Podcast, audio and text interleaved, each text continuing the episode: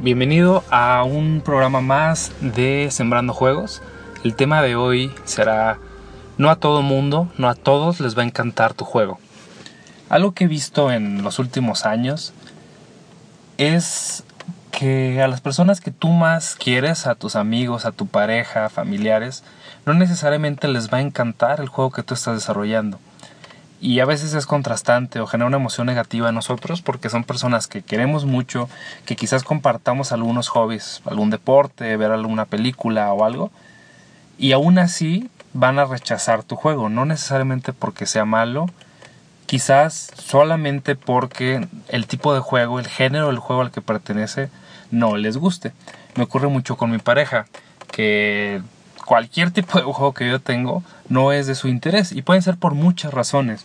Me voy a las más sencillas, que yo por ejemplo soy un hombre de treinta y tantos años y mi esposa tiene, obviamente es mujer y tiene menos años, no sé, menos de 30 por generalizar.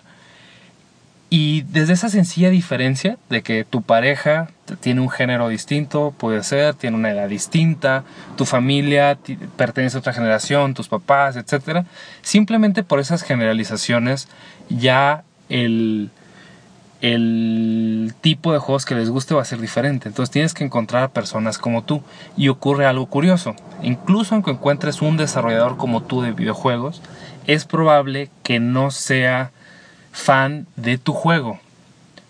Y eso nos ocurre mucho a los que desarrollamos nuevas propuestas, que creamos juegos, de que no tenemos tiempo o la mentalidad para ser fans de juegos. Entonces tienen que ser personas, quizás no desarrolladores como tú, quizás no fans del diseño de juegos, de la generación de arte, sino público consumidor del tipo de juego que tú estás desarrollando. Es muy probable que en tu ciudad, que en tu círculo, que en tu idioma no los encuentres pero es más fácil si te expones un mercado, por ejemplo, en inglés, que hay más posibilidad de personas que, que les guste ese nicho de juego, esa parte pequeña que tú estás haciendo.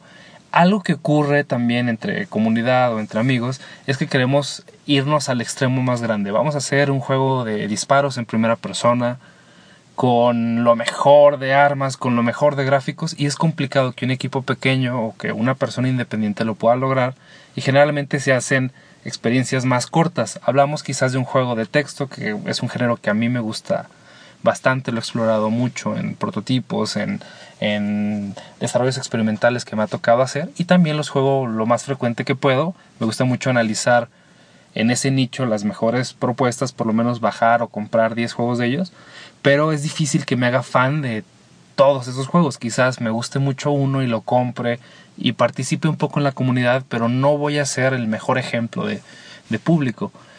Voy a poner mm, quizás algún ejemplo, un estudiante, alguien que ya no trabaja tiempo completo, tiene más posibilidad de ser un fan de tu videojuego, quizás que tú o que uno de tus amigos en las mismas condiciones. La invitación para cerrar este programa es que identifiques ese tipo de juego que en el cual tú tienes más posibilidad de asignar recursos, de asignar tiempo, dependiendo del nivel de, de capacidades, de conocimientos que tú tienes. Y puede ser cualquier cosa, puedes empezar con un juego para web, algo que antes era los juegos como Flash, que los corres desde una página, o te vas a enfocar en juegos móviles, o quizás toma un poco más de, esfuerzo, pero puedes enfocarte en hacer un juego para una consola y conseguir los contratos con Nintendo, Sony, Microsoft, etc. Dependiendo de ese nicho de consumidores, de fans que tú quieras tener, es importante identificarlos y saber hablar con ellos. No es lo mismo, como hemos platicado en otros episodios, tener la perspectiva de un estudio industrial en el cual tienes una inversión, asignas un presupuesto para marketing, a que si lo haces como hobby, a que si lo haces como un productor independiente con los recursos que puedes aportar tú desde tu familia, por decir algo. Cada una de esas perspectivas va a ser diferente, pero es crítico identificar al segmento de de personas que creas tú que les va a gustar. Y algo que funciona muy bien es identificar qué otro juego de base o de referencia ellos ya conocen y acercarte con los fans del juego que se parece un poco. No necesariamente vas a hacer un clon del juego de moda. Por ejemplo, Minecraft antes de que saliera había juegos muy parecidos y se iteró y se mejoró sobre esos juegos que ya existían y Minecraft la rompió porque mejoró un juego que ya tiene una base de fans y de público que ya lo conocía.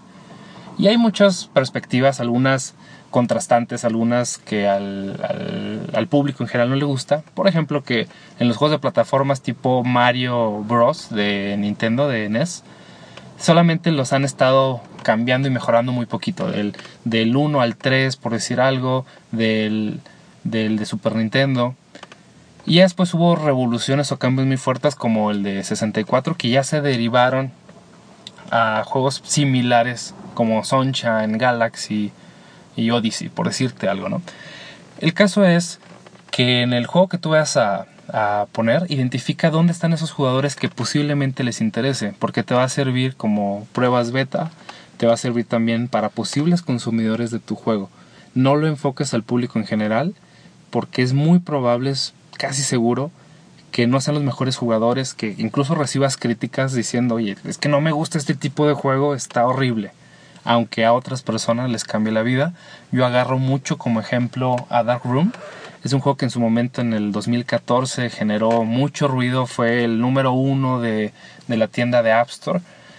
Y era un juego basado en botones y textos. No tenía un solo gráfico. Y eso para algunos puede ser limitante, puede ser una basura, pero es válido decirlo así si tú vienes de otro segmento de, de preferencia, pero quizás para algunos jugadores era lo máximo y fue una experiencia inmersiva y valió cada centavo de ese dólar que costaba la aplicación, etcétera. Entonces, en resumidas, no te sientas tan mal, evita sentirte mal si alguien critica tu juego. Es probable que no sea el, el jugador adecuado, Naturalmente hay que saber escuchar cierto tipo de feedback, pero cuando tienes opiniones contrastantes, cinco estrellas diciendo que es un juego maravilloso y otras diciendo que es un juego horrible, quizás el juego no sea bueno y malo al mismo tiempo. Quizás no es el juego para cierto tipo de personas.